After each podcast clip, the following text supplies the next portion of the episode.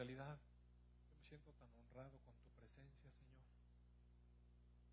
Pudimos sentirte en medio de nosotros mientras te adorábamos. Te doy tantas gracias. Bendigo tu nombre, Señor, y espero también, Señor, en el nombre de tu Hijo Jesús, que tu palabra proclamada, Señor, fructifique en nuestros corazones. Prepáranos. Habla tú, Espíritu Santo. Haz la obra de nuestro Padre. En el nombre de tu Hijo Jesús. Amén. Bueno, amados hermanos, pues eh, las semanas pasadas hemos eh, dado alguna revisión sobre de dónde Dios nos sacó. Hicimos quizás una reflexión sobre cómo va nuestra vida lejos de Dios. ¿Qué es el pecado? ¿Qué es la tentación? ¿A dónde nos conduce? Muchas consecuencias. Y en algún momento dado pudimos ver la cruz. Eh, la cruz realmente es el punto de encuentro con Dios. Y van a ver que cómo la palabra nos lleva a que, a que nos demos cuenta cómo la cruz es nuestro encuentro con Dios. Y bueno, ¿qué sigue después de la cruz? Tuvimos un par de predicaciones posteriores en las que pienso que Dios está convocando a, a servir a los hijos, al ministerio, a incorporarnos en el ministerio. Pero fíjese que, aunque es muy, sí es muy importante servir, porque cuando uno no sirve, no sirve. ¿Verdad? Si uno no sirve, no sirve, mire. Pero en el ministerio, ministrar significa eh, aportar algo a otro. ¿Sabe que en medicina las enfermeras ministran los medicamentos? No, no los administran, no es una cosa de administración, sino que le toca a cada quien a, cada cosa, sino que va con su inyección y mire, usted está acostado y se la pone y se le queda, mire. O sea, se la puso, la ministró, usted se queda con eso. Uno ministra lo que uno tiene. Por eso para Dios es muy importante que la persona que está sirviendo, el ministro, vaya acorde con el ministerio. No puede haber ministerio sin ministro. La persona que sirve sin Cristo realmente tampoco está sirviendo porque ¿qué está dando? Lo que ministramos, lo que ministramos es muy importante. Y sí podemos hacer muchas cosas en la iglesia. Mire, hay llamados y la gente se apunta a llamados y yo creo que muchos de nosotros nos gusta, nos gusta involucrarnos en el servicio. Pero ¿qué servimos? ¿Servimos de nosotros o servimos de Cristo en nosotros? Porque la obra perdurable es de Cristo en nosotros. Esa es la obra que en todo caso también agrada a Dios. Entonces el ministro es tan importante como, como el ministerio. Y cuando estoy hablando aquí de ministro, no estoy hablando en este sentido religioso de un ministro, sino de las personas que, que servimos Mire, iba a empezar por aquí, pero, pero, bueno, voy a dejarlo ahí. Ahorita me regreso. Entonces, hay un llamado a servir, a ministrar. Y hemos tratado de responder a ese llamado. Yo estoy muy contento porque mucha gente se han anotado. ¿Sabe que la semana pasada se anotaron un montón de personas a, esta, a este llamado que hicimos para quienes quisieran ministrar en la alabanza? Y pues hoy el coro creció y se notaba, ¿verdad? Y así se han apuntado personas para servir en otras áreas. Y qué bueno, eso es buenísimo. Qué bueno que podemos orar a Dios y que el Señor levanta obreros porque hay mucho trabajo. Así también se necesitan maestros para servir en el área de los niños, se necesitan más personas que se involucren en el área sirviendo a los bebés. Y en todo, amados hermanos, la iglesia es servir, mire. El cuerpo de Cristo expresado. Pero antes de, esto decíamos que hay un proceso. uno no puede servir en la iglesia si no ha tenido un encuentro con Dios. Y ese encuentro se dio en la cruz. Pero ¿qué sigue después de la cruz? Mire. Eh, hoy leí el boletín en la mañana y me di cuenta que la historia de un joven ahí, que le pusieron Ramiro. y ese, desafortunadamente, es una historia que de repente vemos en, las congregaciones. Personas que llegaron a la cruz, tuvieron su encuentro con el Señor Jesucristo, pero incluso ni ese como Ramiro, ese Ramiro creció espiritualmente y después se apartó. Pero hay muchas personas que llegamos al Señor y no alcanzamos a crecer a donde el Señor nos quiere llevar. Y es que eh, en, el, en el Señor en el Señor hay transformación. Después de la cruz, amados hermanos, hay una transformación. Mire, Dios no pide que cambiemos para tomarnos. Dios nos toma donde estamos, así como somos, con todas nuestras imperfecciones, pecados, iniquidades, con toda nuestra suciedad. Él se acerca a nosotros y nos toma. No pide nada a cambio. Las personas a veces no vienen a la iglesia porque se sienten sucias. Por eso deben venir, mire, para ser limpiadas. Por eso nos acercamos nosotros, porque nos dimos cuenta de cuán sucios estábamos y cuánta necesidad de salvación y de limpieza. Por eso estamos aquí. Pero una vez que llegamos aquí, ¿sabe que Dios espera algo? Dios nos va a transformar, mire. No nos va a dejar ahí donde estamos. Y muchos de nosotros a veces nos ponemos como esos hijos berrinchudos que se avientan al piso y hacen la pataleta y casi hay que llevarlos arrastrando. ¿Se ha visto estas escenas por ahí en algún supermercado, verdad? Del niño que quiere la papa y la mamá dice que papa no, y oiga, una pataletona. Pero ¿cuántos de nosotros somos así? ¿Sabe qué? Antes de la cruz, mire, hay un llamado a la gente. Dios ha sido misericordioso con la gente siempre. Voy a leer este, este pasaje que está en Isaías 55, verso 6. Vamos a ver la velocidad de respuesta. Excelente. Bueno, dice Isaías 55, verso 6, al mí que ustedes tienen su Biblia. Busquen al Señor mientras puede ser hallado. Mire, mire qué frase. Busquen al Señor mientras puede ser hallado. Llámenle en tanto que está cercano. Deje el impío su camino. Mire, impío es una persona que es lo contrario de piadoso. Impío significa ausencia de Dios, básicamente. La impiedad significa ausencia de Dios en la vida de las personas. Entonces, todos aquellos que no tenemos una relación con Dios, somos impíos. Realmente nosotros nacimos impíos, mire. La tendencia del hombre y de la mujer, del niño, es apartarse de Dios desde que nace. Si usted no le instruye a un niño, difícilmente se va a acercar a Dios. Mire, el niño va a tomar cualquier camino independiente. No, no es nuestra tendencia acercarnos a Dios. Nuestra tendencia es apartarnos de Dios. Nuestros hijos necesitan ser instruidos, atraídos por los padres hacia el camino de Dios. Hay personas que dicen, yo no le voy a enseñar nada a mi hijo, que él escoja cuando sea grande. Mire, lo más probable es que esté bien perdido cuando sea grande nuestra tendencia, nuestra naturaleza, el pecado original que llevamos cada uno de nosotros nos aparta de Dios, nos hace personas impías. Entonces, la palabra dice, deje el impío su camino y el hombre inicuo, aquel que está lleno de iniquidad porque se apartó de Dios y ha añadido pecado sobre su pecado sobre pecado, dice, ese hombre inicuo deje sus pensamientos. El que está apartado de Dios, deje ese camino y vuélvase a Dios el cual tendrá de él misericordia, y al Dios nuestro, el cual será amplio en perdonar. Mire usted el corazón de Dios, acercándose a los pecadores y hablándoles con la palabra y diciéndoles tú que estás apartado de mí, tú que has agregado a tu vida cualquier cantidad de iniquidad y llevas consecuencias de eso, es tiempo de acercarte a Dios, porque si tú te acercas a mí, dice Dios, vas a encontrar de mí misericordia y perdón. Y mire, cada uno de nosotros cuando caminamos por nuestra vida, amados hermanos, alguien se acercó y nos habló de Dios. Mire, nadie puede decir que no. Sí, alguien nos habló de Dios, alguien nos habló de Dios, porque Dios en su misericordia, mire la palabra esta, Isaías 55. ¿Quién conoce de los impíos esa palabra? Mire? Está escondida aquí, pero Dios la hace viva a través de personas. Y a través de personas alguien nos habló de Dios allá, donde quiera que estuviéramos, mire, en medio de pecados. Siempre Dios compadecido de nosotros nos habla y nos dice, acércate a Dios. En Él hay salvación, en Él hay perdón, en Él hay esperanza. ¿Cierto o no es cierto? Mire? ¿Cuántas veces nos hablaron a nosotros y nosotros menospreciamos esa palabra? Pero está Dios hablando, el Dios vivo, hablando nuestras vidas, aunque no conociéramos Isaías 55.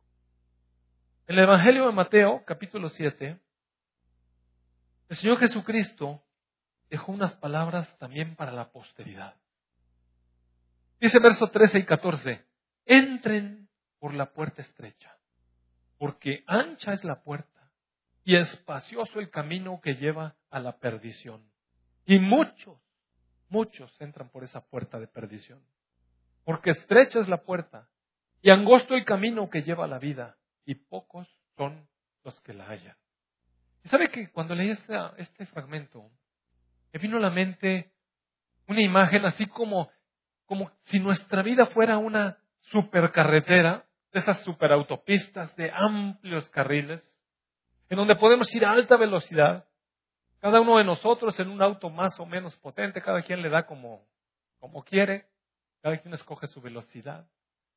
Pero por ahí vamos, mire, haciendo cada uno de nosotros lo que queremos, haciendo uso de los talentos, de los dones, de las habilidades que Dios nos dio. Hacemos uso de ellas como queremos. Y vamos a donde nosotros pensamos que conviene. Así es nuestra vida. Y vamos por ahí, mire, dándole, dándole, pensando que vamos bien. Es un camino ancho. Pero el fin de ese camino de vida es perdición, dice el Señor Jesucristo. Todavía hay una lateral. ¿Ha visto usted las grandes carreteras estas en Estados Unidos que la lateral ya la quisiéramos nosotros aquí de carretera central, oiga. ¿En serio?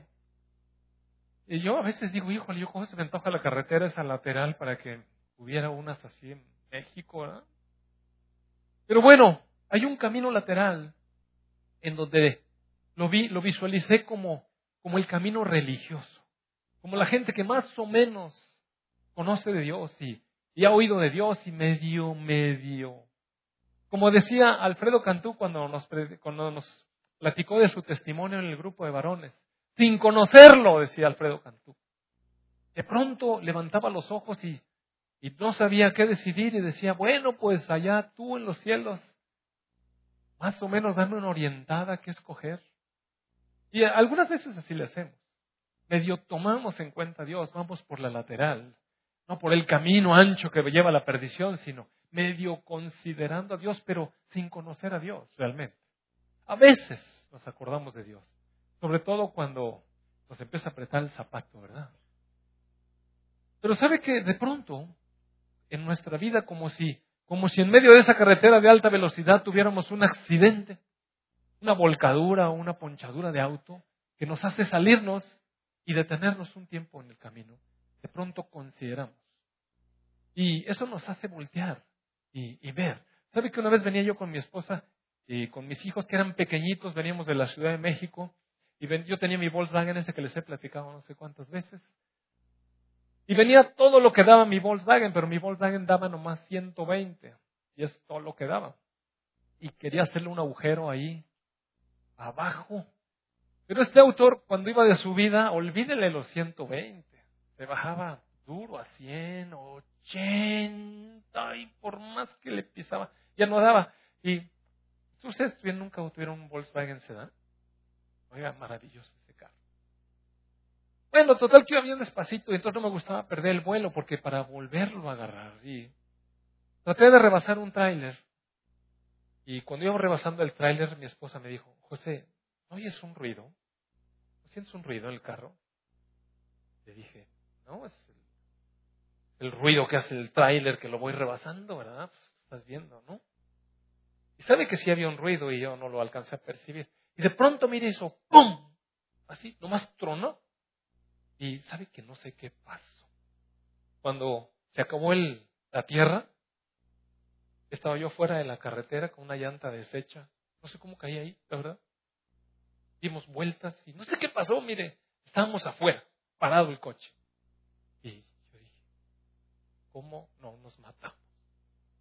Y estando ahí, cuando vi el rinto, pelón, la llanta toda, casi salía lumbre, entonces empecé a reflexionar, tan contento que estaba rebasando el tráiler, Entonces así pasa a veces en la vida, cuando tenemos un evento es que empezamos a pensar un poco y considerar. Oiga, empecé a considerar qué peligroso estuvo.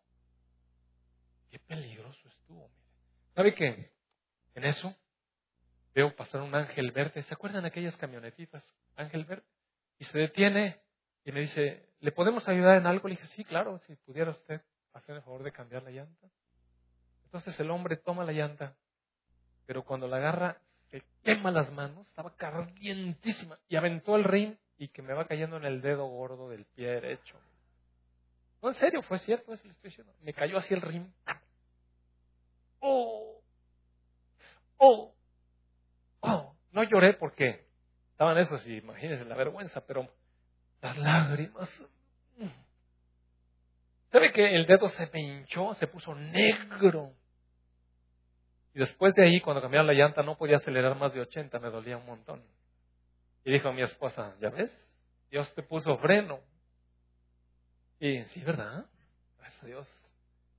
Bueno, la cuestión está en que de pronto en nuestra vida pasan cosas que nos hacen reflexionar, nos, nos hacen detenernos, nos hacen pensar.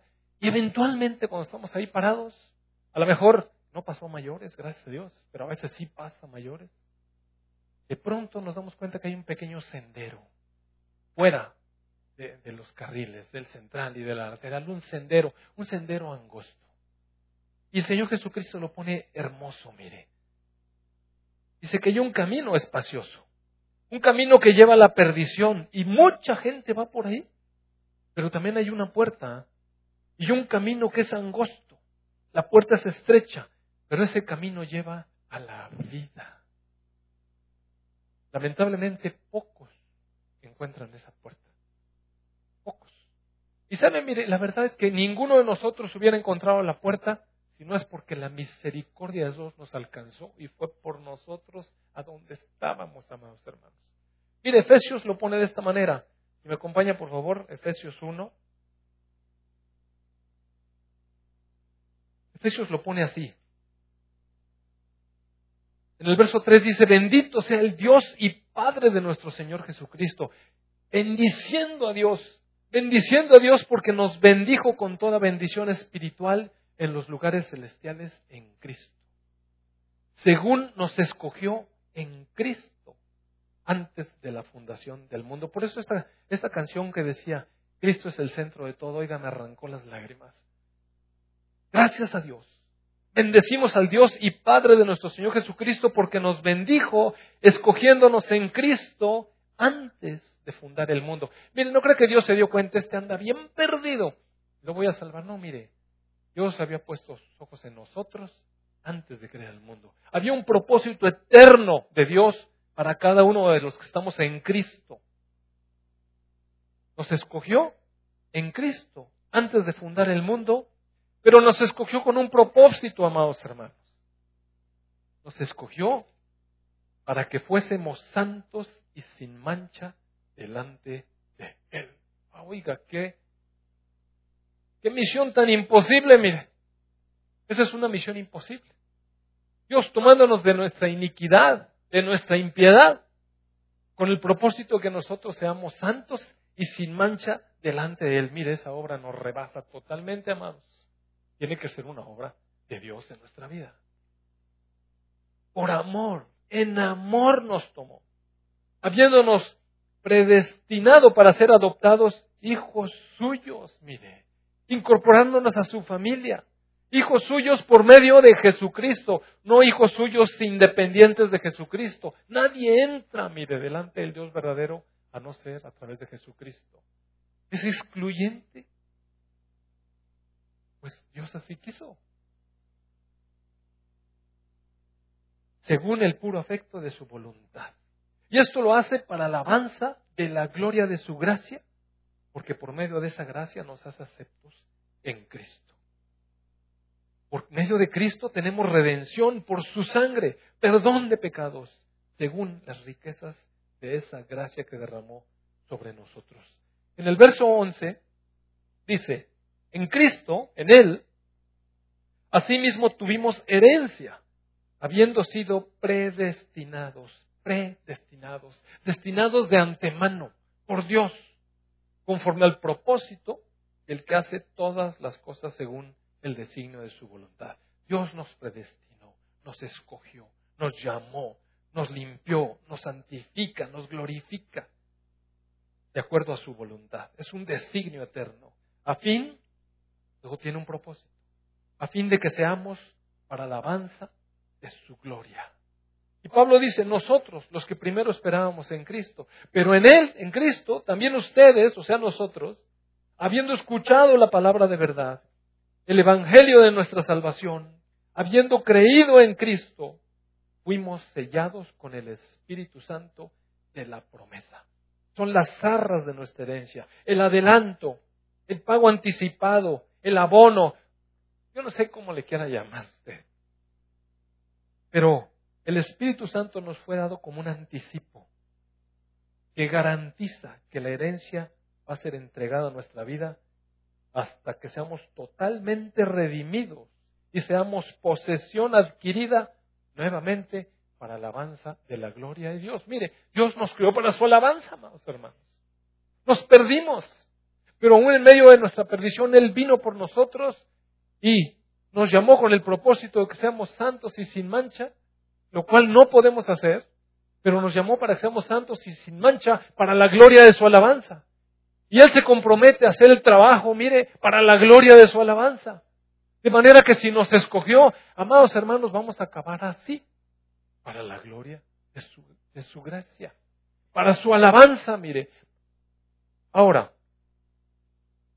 entonces tenemos que entender que cuando nosotros somos confrontados con la cruz, y como dijimos en aquella, en aquella enseñanza, nos postramos delante de Dios, reconociendo nuestra condición y nuestra necesidad y aceptando el perdón, la limpieza de la sangre del Señor Jesucristo para ser aceptados por Dios a través de Jesucristo, Señor nuestro. Ahora, ¿qué sigue? Mire, ya estamos en Cristo. Ahora, ¿qué sigue? Bueno, el Señor lo pone de esta manera en, a través de Efesios 2, capítulo 5, si me acompaña, por favor. Verso 17 dice, de modo que si alguno está en Cristo, si alguno realmente llegó a Cristo, nueva criatura es. Las cosas viejas pasaron. Y aquí todas son hechas nuevas. ¿Sabe que esto es maravilloso? Mire, esto es maravilloso porque cuando nosotros no conocíamos al Señor, cuando nosotros no nos habíamos enfrentado con la cruz, la verdad, la verdad es que éramos hombres impíos, que no teníamos a Dios en nosotros, apartados de Dios, y que solamente veníamos agregando iniquidad a nuestra vida, maldición sobre maldición. Y sabe una cosa, mire, en primer lugar eso fue servir a las tinieblas. Toda nuestra vida antes de la cruz fue servicio a las tinieblas. No importa, amados hermanos, que no hayamos matado a nadie, no importa si no fuimos drogadictos, no importa si no fuimos promiscuos, no importa si fuimos castos y honestos. Mire, si no teníamos a Cristo en nuestra vida, trabajábamos para las tinieblas. Nuestro pensamiento era apartado de Dios. Y por ese solo hecho, mire, no estábamos sirviendo a la luz, estábamos sirviendo a las tinieblas. Y cada una de las cosas que fuimos haciendo era para engrandecer el reino de las tinieblas. Algunas veces, de esas decisiones que tomamos, algunas veces, de esos pensamientos en los cuales nosotros vagamos, cosechamos consecuencias serias. Mire, consecuencias serias. ¿Cuántos de nosotros, por ejemplo, por estar en cuestiones de pornografía o de suciedad mental sexual aquí en la cabeza, cuántos de nosotros han lamentado o hemos lamentado después de estar en Cristo? Qué fastidio es esa porquería. Mire, muchos de nosotros tenemos inercias de eso. Tenemos realmente inercias. Y cuando estamos en el Señor andamos batallando por eso, por las inercias.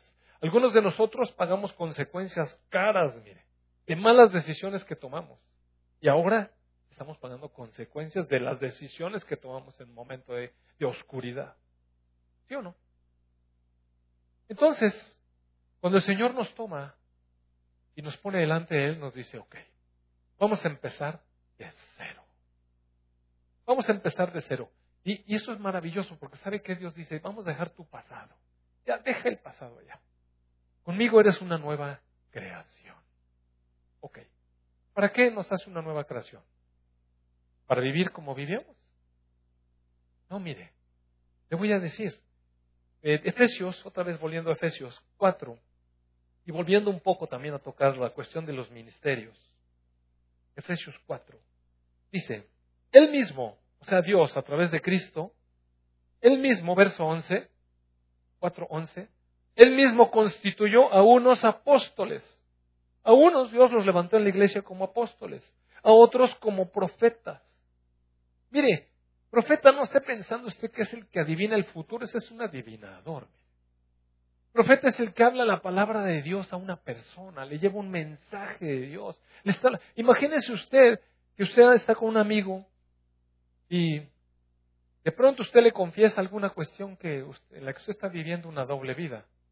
Y su amigo, que es, su, su, hermano en la congregación, le hace una pequeña exhortación.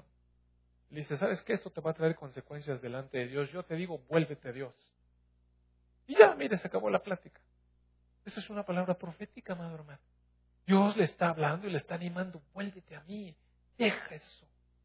Entonces, no, no se complique tanto. Mire, practicamos mucha profecía, ¿sabe? De pronto el Señor nos revela cosas y sí podemos acercarnos a alguien. Le decimos, ¿sabes qué? El Señor dice así. Aunque no sepamos bien cuál es la situación, pero de eso se trata, hacer el ministerio profético.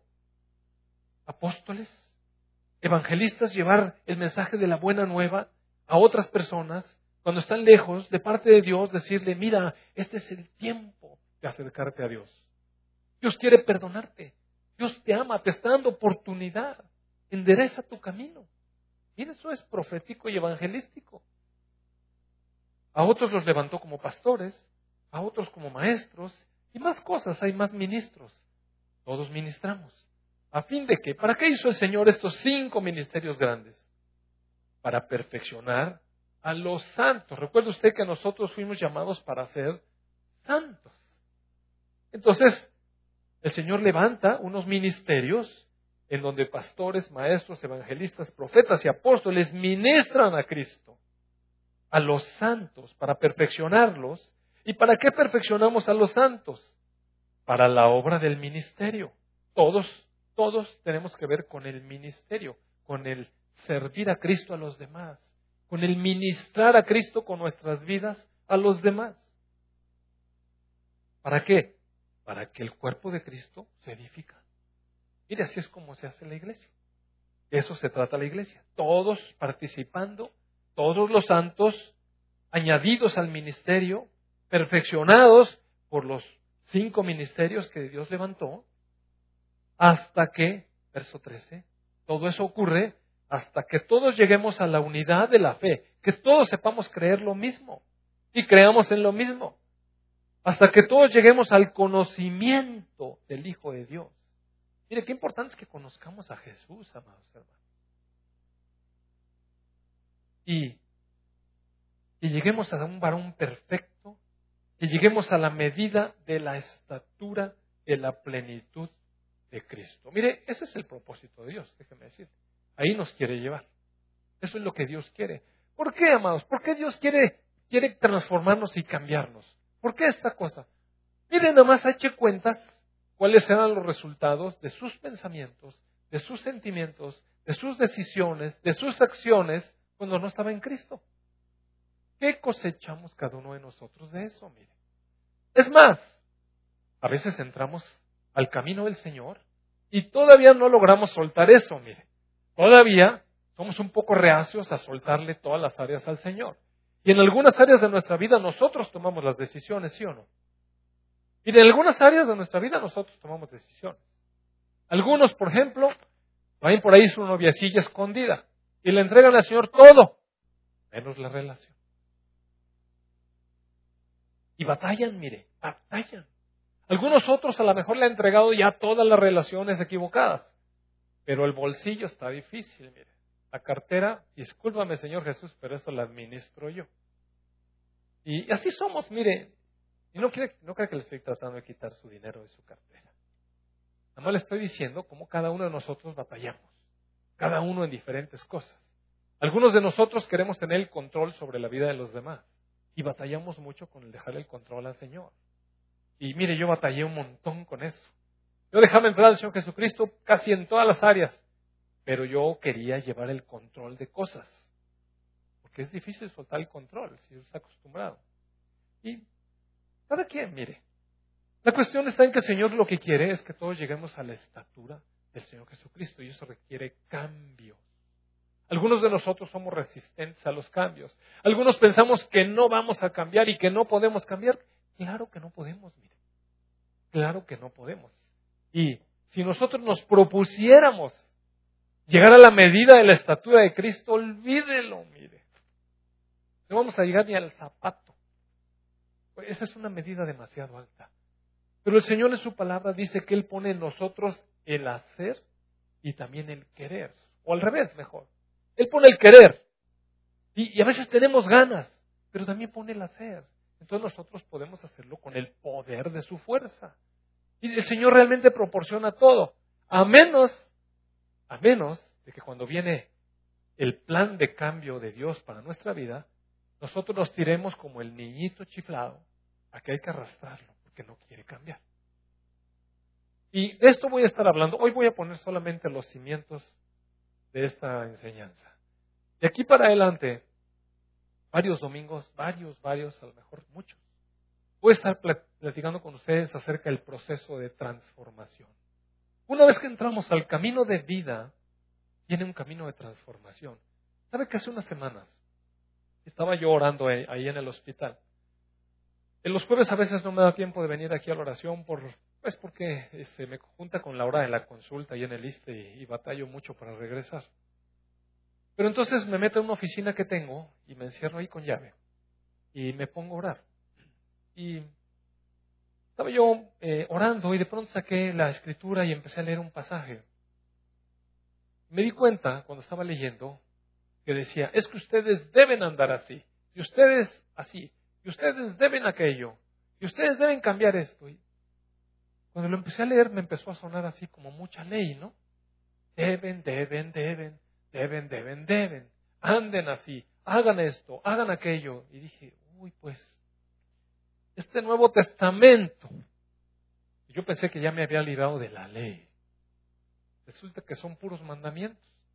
Es más, el Señor Jesús dijo, el que quiera ser mi discípulo, guarde mis mandamientos. O sea, son más mandatos. Y resulta que están mandatos mucho más elevados y complejos. El otro siquiera decía, no mates. Pero este dice, no odies a tu enemigo. Y eso está bien difícil, mire. Bendícelo. No, no guardes rencor en tu corazón. El otro decía, no adultere. Bueno, pues alguien se puede aguantar. Pero este dice, no desees a la mujer en tu corazón. Híjole, eso está re difícil. Más aún cuando las mujeres ahora casi no se visten. Está difícil. en serio, le voy a decir, cuando yo era niño las señoras traían ropa encima, pero ahora ya casi no traen. Entonces eso va dificultando eh, cumplir con los mandatos. Y cuando empecé a pensar sobre todo esto, dije, Señor, pues otra vez me encuentro ante la ley y ahora una ley más incumplida. La veo difícil. Entonces empecé a orar y le dije al Señor que me mostrara, bueno, ¿por qué dices tú que Cristo cumplió toda la ley, nosotros estamos libres de eso y resulta que acá hay otro montón de mandamientos y otra vez encuentro una ley dentro de mí? Y cuando me puse a orar, a orar, a orar, a orar, pero a orar realmente, mire, con un corazón de Señor, lo que me digas viene de ti, ¿verdad? No, no quiero que afirmes mis prejuicios. ¿Sabe que de pronto el Señor me dijo, yo no estoy mandando cumplir mandamientos, eso estoy dando vida. Ah, caray. Es que es cuestión de vida, mire. No es cuestión de esforzarse por cumplir mandamientos, es cuestión de vivir. Una vida en Dios, una vida en Cristo. Cristo en mí y no más yo. Ahora, tampoco está fácil, déjeme decirle. Y poco a poco, en las próximas semanas, vamos a ir viendo cómo es que Dios lleva a cabo la obra de Él en nosotros. Pero de que hay una obra transformadora. Amado hermano, si usted piensa que usted llegó a la iglesia y va a recibir las bendiciones de Dios nada más, y usted puede permanecer como llegó, mire, no está entendiendo el plan de Dios. El plan de Dios es transformarnos para la gloria de su alabanza. Para que todas las potestades, esas que no vemos, digan, esto se me salió de las manos. Me lo arrebataron y lo hicieron nuevo. Y todos los ángeles de Dios digan, este es el Señor nuestro que hace las cosas con su poder y es increíble y maravilloso.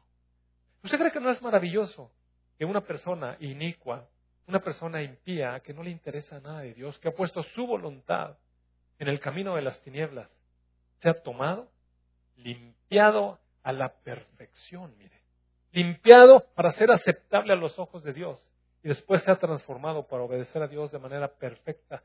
¿Usted cree que eso no le da gloria al Creador? Por supuesto que sí, mire.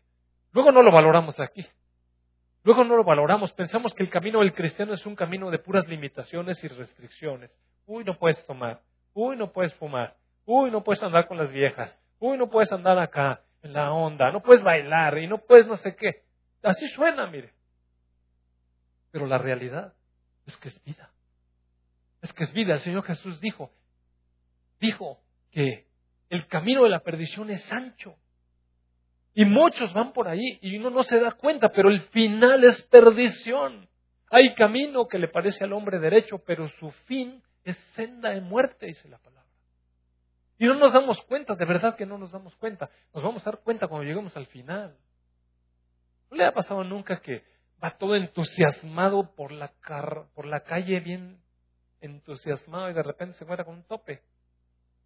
Horrible, mire. Es horrible, ¿no? Hasta que se encuentra uno ahí. Me acuerdo que el otro día eh, íbamos en el carro de mi esposa, ella no le gusta que yo maneje su coche. Dice que lo maltrato. Entonces íbamos y, de repente caía en un bache y decía, paz, y paz. Y dice mi esposa, mira, vas pegándole a todos los topes. Dije, no son topes, son baches. Es la calle que está mal. Y entonces empezamos a, no, pero es que tú mataste mi carro. Y por estar hablando con ella, le dije, Car, y en eso había un tope, mire. Y ese sí no lo vi y ¡pum! Y le digo, ese sí era un tope. Hijo, ahora mi esposa. Ya no te voy a prestar mi. Híjole. Bueno, así nos encontramos, mire. A veces vamos tan entusiasmados por la calle, pero un día nos encontramos con que o hay bache o hay tope, mire, aquí eso es, pasa. Imagínense ir en el camino de alta velocidad, engolosinado con nuestro andar. Y un día vamos a encontrar el final del camino. Y terrible, amado hermano, que sea camino de perdición. Mire, qué terrible va a ser eso. Pero el Señor Jesús nos dice, hay otro camino. Para entrar, en primer lugar, la puerta está estrecha. En segundo lugar, el camino está angosto. Poquitos entran por ahí. Pero ¿sabe qué es lo más hermoso? Este sendero es un sendero de vida, mire. Es un sendero de vida.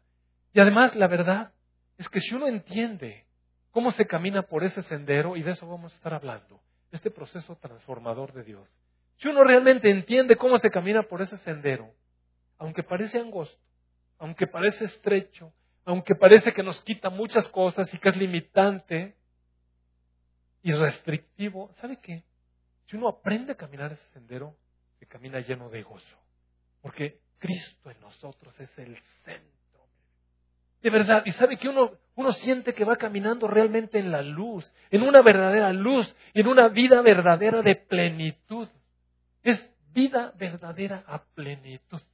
Ese es el sendero angosto. Y todas las demás cosas, mire, todas las demás cosas son innecesarias. Me voy a regresar, ¿sabe qué? Me voy a regresar a Isaías 55. Porque el pasaje completo es bellísimo. Mire, vamos a ver el verso 1. Fíjese esta palabra, que desafortunadamente la gente, la gente que no es de Cristo, cuando vivimos sin Cristo y sin Dios, ni conocemos esta palabra. Pero mire esta palabra. Es una proclamación de Dios, es la invitación de su corazón. Dice, a todos los sedientos, vengan a las aguas. A veces bueno, si alguna vez ha tenido realmente sed, sabe cómo es. Claro que no está hablando aquí de sed de agua. Vengan a las aguas. Y los que no tienen dinero, vengan, compren y coman. Uy, imagínense. Con los codos que son unos, vendrían inmediatamente. Aunque sí tengan dinero, vendrían. Pero lo que está haciendo es un llamado. No tienes con qué comprar, no importa. Ven y deleítate y come. ven, compra sin dinero y sin precio vino y leche. ¿Por qué gastas tu dinero en lo que no es pan? Y tu trabajo, ¿por qué gastas tu trabajo en lo que no sacia?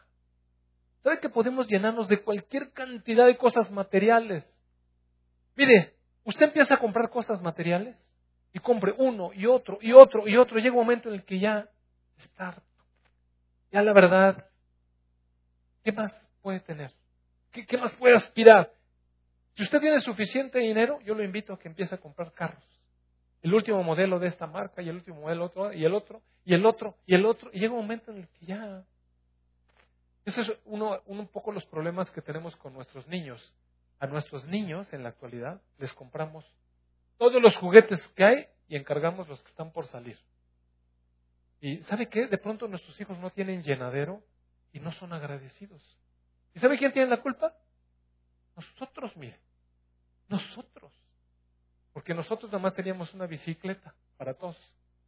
Y hoy era una bendición que nos la prestaran un ratito, ¿no? Pero ahora nuestros hijos tienen tres cada uno. Y así, mire, llega un momento de saciedad, de aburrimiento. Entonces, bueno, ¿por qué gastas tu dinero en lo que no es pan y tu trabajo en lo que no sacia? Escúchame atentamente. Y es Dios hablando, ¿eh? Escúchame atentamente y come del bien y se deleitará tu alma con grosura. Realmente vas a estar lleno de paz, pleno, totalmente satisfecho. Inclina tu oído y ven a mí. Escucha y vivirá tu alma. Y haré contigo pacto eterno, las misericordias firmes a David.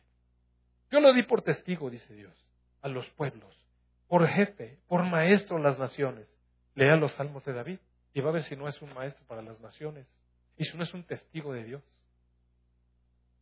dice, he aquí llamarás a gente que no conociste y gentes que no te conocieron correrán a ti por causa del Señor tu Dios y del Santo de Israel que te ha honrado. Todos los que hemos trabajado en alguna cosa de ministerio y esto, eventualmente las personas llegan y se acercan y dicen, ¿sabes qué? Es que nuestro matrimonio es una ruina, ¿no? ¿Podrían compartirnos un poco eso que ustedes tienen? Y hemos trabajado con personas que antes ni conocíamos, a lo mejor ni se interesaban en nosotros, ni nosotros en ellos, pero una vez que empieza uno a compartirles del Dios Santo que es nuestro Dios, ¿a poco nos hace una relación estrecha? Busca al Señor mientras pueda ser hallado. Llámale en tanto que está cercano. Deje limpio su camino y el hombre inicuo deje sus pensamientos y vuelvas al Señor. El Señor va a tener misericordia y nuestro Dios será amplio en perdonar. Y entonces ahora aquí entra el pasaje que todos sí se saben de Isaías 55, porque mis pensamientos no son sus pensamientos, ni sus caminos son mis caminos, dice el Señor. Así como son más altos los cielos que la tierra, así son mis caminos más altos que sus caminos. Y mis pensamientos son más que sus pensamientos, porque así como desciende de los cielos la lluvia y la nieve y no vuelve allá, sino que riega la tierra y la hace germinar y produce, y da semilla al que siembra y pan al que come, así será mi palabra que sale de mi boca. Fíjese, así como pasa eso con la lluvia y con la nieve, y, y tenemos que comer, así Así es la palabra que sale de la boca de Dios. No vuelve a Él vacía, sino que hace lo que Él quiere y prospera aquello para lo cual fue enviada. Entonces se alegrarán y serán vueltos con paz, y los montes y los collados levantarán canción delante de ustedes. Recuérdense que las montañas es una figura en el Antiguo Testamento de poder y de potestades. Los ángeles en los cielos, mire, están gritando de alegría. Levantarán canción delante de ustedes y todos los árboles del campo darán palmadas de aplauso cuando nosotros llegamos al Señor. En lugar de zarza, crecerá un árbol. En lugar de ortiga que pica, crecerá arrayán. Y será al Señor por nombre, por señal eterna que nunca será raída. Es decir, Dios está en el negocio de la transformación. Nos toma para hacernos otra cosa. De entrada nos dice, eres una nueva creación. Todo lo viejo pasó. Todas las cosas son nuevas en mí. Pero si nos transforma. Totalmente. Romanos 8, y con esto cierro. Romanos 8, verso 29. Porque a los que antes conoció, recuerde usted que Dios nos conoció antes de la creación del mundo. A esos también los predestinó. Y nos predestinó para que fuéramos hechos conformes a la imagen de su Hijo. Ese es el propósito de Dios, conducirnos ahí. Conducirnos ahí. De aquí en adelante y las próximas semanas vamos a ir viendo cómo es que nosotros podemos cooperar con el proceso o resistir el proceso. ¿Cómo podemos ser realmente discípulos amados, diligentes, o ser discípulos negligentes? ¿Cómo podemos alcanzar una bendición de vida en este camino estrecho? ¿O cómo podemos caminar en el camino estrecho en medio de puras quejas por todo lo que pensamos que Dios nos está quitando y restringiendo?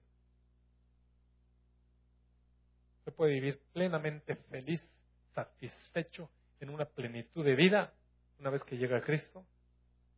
O también puede vivir lamentándose como cuando los israelitas fueron llevados por Dios al lugar de la tierra prometida y estaban echando de menos las cebollas y los ajos y los pepinos y los melones de Egipto. ¿Recuerda?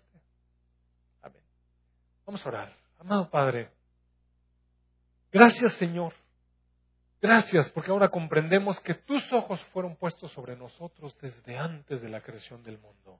Eso es una honra grande, Padre. Te damos gracias, Señor, porque hemos sido incorporados en tu familia y, Señor, tienes herencia preparada para nosotros al lado de nuestro Señor Jesucristo que reina en gloria. Gracias, amado Padre. Gracias, Señor, porque también te has propuesto transformar nuestras vidas para la gloria de la alabanza de tu nombre, Señor. Padre, gracias, porque tú, Señor, te has propuesto hacerlo y lo harás. Padre, gracias por poner a nuestro Señor Jesús en nosotros, por sellarnos con tu Espíritu Santo, por poner en nosotros el querer como el hacer. Bendito tu nombre.